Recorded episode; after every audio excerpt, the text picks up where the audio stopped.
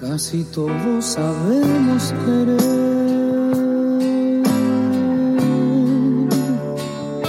pero poco sabemos amar. Es que amar y querer no es igual, amar es sufrir, querer es gozar. El que ama pretende servir. Esta es una canción preciosa que sale de un poema bellísimo. Ay, qué bonito, ¿verdad? Ahora, su voz. Yo le voy a pedir un día a la doctora, a su foniatra, amiga nuestra y colaboradora de este programa, que venga y nos hable de esa calidad de voz natural que tuvo don José José.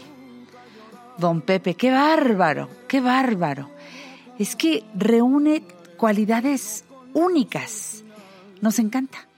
¿Cuánta gente ha querido imitarlo, verdad, Paco?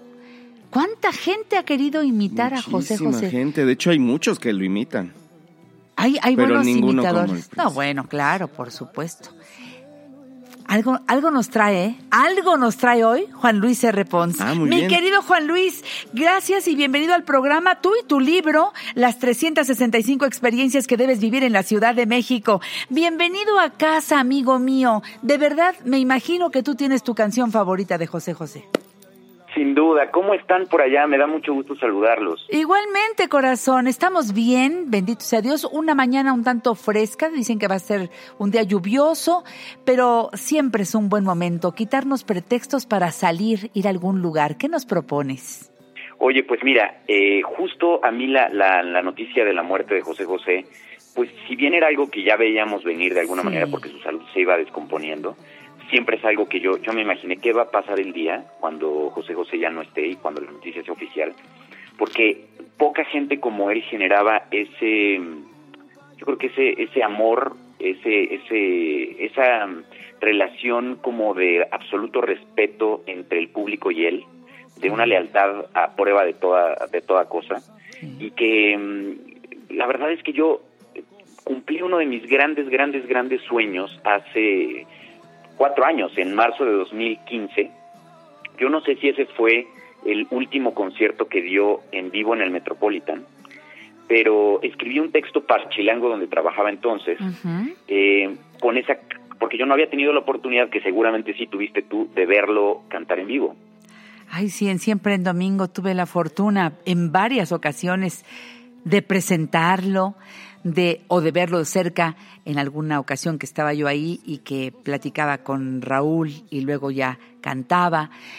No, pues era toda una experiencia, porque él, ¿te acuerdas que cerraba los ojos y se metía, el intérprete auténtico, poseedor de esa voz única? Qué bárbaro. Sí logra emocionarte cuando lo ves en vivo. Y tú lo viviste como público. Qué lindo, Juan Luis, que lo Sí, platiques. Fue una, fue una cosa como muy curiosa, muy, muy mezclada, ¿no? Eh, en la crónica que escribí en, esa, en ese entonces, eh, pues había una, una como dosis, una, por, por un lado el que yo quería palomear esto, ¿no? Ver a José José en vivo cantando. La otra parte también tenía una- un poco de curiosidad o de morbo de saber qué iba a pasar, porque yo no entendía, pues, cómo es que con la voz tan, tan dañada que tenía ya para entonces podía cantar. Mi duda era, ¿van a ponerle playback y él cantará sus canciones o, o qué sucederá, no? Y en realidad no. Eh, cuando empezó a cantar no era playback tal cual, estaba cantando con su voz en ese momento, Claro. con la voz con la que él hablaba. Claro. Eh, pero al público parecía como que no le importaba, ¿no? Aple- aplaudió rabiar. eh, era, yo creo, esa oportunidad de ver en vivo y sobre el escenario a ese que llenó desde el ferrocarrilero hasta el Madison Square Garden de Nueva York, ¿no? Y, y, y, y realmente, ¿sabes qué me llamó mucho la atención, Janet? El que todos los éxitos, todos sin excepción, los iba presentando con, su, con el autor eh, correspondiente. Poca gente tenía esa, o tiene esa deferencia a los autores. Él tenía una como una absoluta lealtad, como te digo, a los, a los, a los, a quien componía cada una de sus canciones, ¿no? Entonces eh, decía, bueno, pues ahora del maestro Adán Torres, Almohada, ¿no? De Rafael Pérez Botija, Payaso. Eso no es tan común, ¿no? Ahora, eh, eh, aún si son cantautores, digo, si son cantautores no, no lo dicen, ¿no? ¿no? No dicen, esta canción es mía. Pero, pero la verdad es que era algo que él, eh, pues mencionaba Calderón, a Cantoral, caminaba por el escenario, eh, eh, yo lo vi con, con ese, en ese entonces estaba muy flaco y tenía un, un smoking blanco que claramente se notaba que le quedaba un poquito grande. Claro, porque estaba Eh, bajando demasiado de peso y muy demasiado. rápido. Sí. Y, pero fue, eh, o sea, digamos, todos los que estábamos ahí cambiamos un poco, quizá, esa, esa idea de ver un concierto en toda forma, como un concierto convencional, con la oportunidad que nosotros intuíamos de que era una de las últimas alternativas para poderlo ver, ¿no? Ay. para poder ver el monstruo que era sobre el escenario, aún ya no cantando con la Sí. voz que en algún momento tuvo. Te entiendo perfectamente. Es que bueno, nos tuvo en la bolsa siempre, nos sigue teniendo y nos seguirá teniendo. Y yo le decía a Paco hace rato, qué voz y es cuando surgen también muchos imitadores. Siempre ha tenido, ¿no? Siempre los, los Siempre. imitadores siempre hacen un poquito de Juan Gabriel y siempre hacen un poquito de Marco Antonio Muñiz y hacen un poquito de José José, indiscutiblemente. Hay uno particularmente que, que eh, si hablamos de lugares para, pues, para poder celebrar o para poder eh, homenajear quizá o tocar un poquito de, de- de la trayectoria de José José, hay uno que a mí particularmente me sorprende que se llama Octavio. Él normalmente está en un lugar eh, de carnes que está en la Narvarte, que se llama El Viejo Camilo, y tiene shows como, si no me acuerdo mal, eh, de jueves a sábado. Y la verdad es que es increíble, o sea, es mucho más joven eh, y físicamente no se parece tanto, evidentemente, pero como que eso es lo que no importa, lo- la voz es lo que es asombroso, porque, porque eh, o sea, vamos, es, es, es muy interesante cómo alguien puede incluso atraer eh, a un público, a una clientela, digamos, a un lugar, eh, específicamente para eso, independientemente de la comida, ¿no? Ah, qué interesante. No lo conozco, ¿eh? Jamás he ni he ido a ese lugar que me mencionas, ni tampoco he escuchado a este chavo que imita a José José.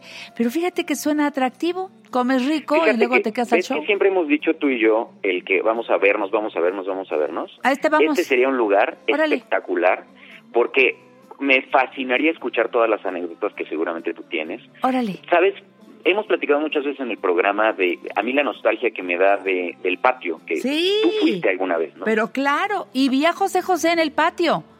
Efectivamente. Te tocó verlo en el 94 porque dicen que Bueno. esa fue la el último concierto que se, que se dio en el patio. O sea, José José sé. Eh, cerró básicamente el patio y según lo que entiendo, durante muchos años incluso estuvo su nombre en la marquesina abandonada. Sí. Porque fue el último concierto que, que sucedió ahí y ahora el espacio está cerrado, Sí, ya ¿no? no- No, no ha pasado existe. nada ahí, pero es como un templo mítico para mí. Yo nunca pude entrar. Hay muchas fotos que se ven en internet sobre cómo era, Ay, yo sí pero tú me puedes contar un poco más. Pero claro, oye, pues vámonos a cenar y a ver el show.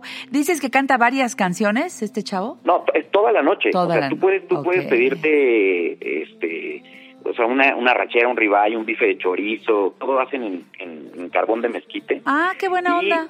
Y es bar, y entonces eh, el lugar se llena para ver el show de, de Octavio. Él, Octavio. él se llama, o él se hace a conocer como la voz del príncipe de la canción. Ok, o sea, ya la gente sabe que va a ver a un imitador de calidad mexicano también, que se llama Octavio. ¿Qué experiencia? Pues eh, eh, la tienes en el libro, ¿verdad?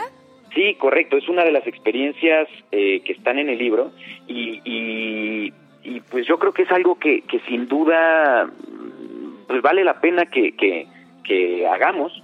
También está la opción de recorrer este, toda la parte. Hay varias experiencias que están en la, en, en la zona de Clavería o de la Nueva Santa María. Ajá.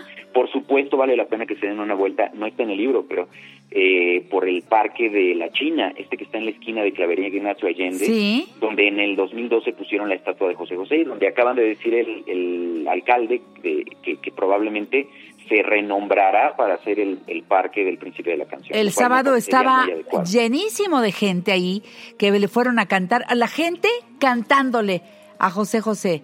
O sea, verdaderamente qué emoción ver esas imágenes y así estamos desde el sábado hasta ahorita que hemos seguido paso a paso, más allá de, de las situaciones de la familia que también duelen muchísimo, pero ya queremos saber cuándo llega a México y dicen que la próxima semana llegarán sus restos para, para que todos vayamos a, darle el último adiós a José José.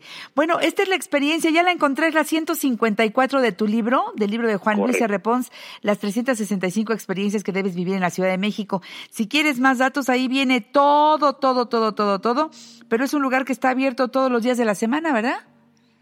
Sí, sí, sí. Él está, entiendo, nada más de jueves a sábado. Ah, ok. O sea, jueves, viernes y sábado. Gracias. o sea, puedes ir a comer cuando quieras, pero más bien, si lo que quieres es ver a Octavio, creo que son. Y ahora me imagino que con esto, pues se va a llenar aún más. Pues porque obviamente todo lo que está pasando con José es que este, todas sus canciones y todo, pues así pasa.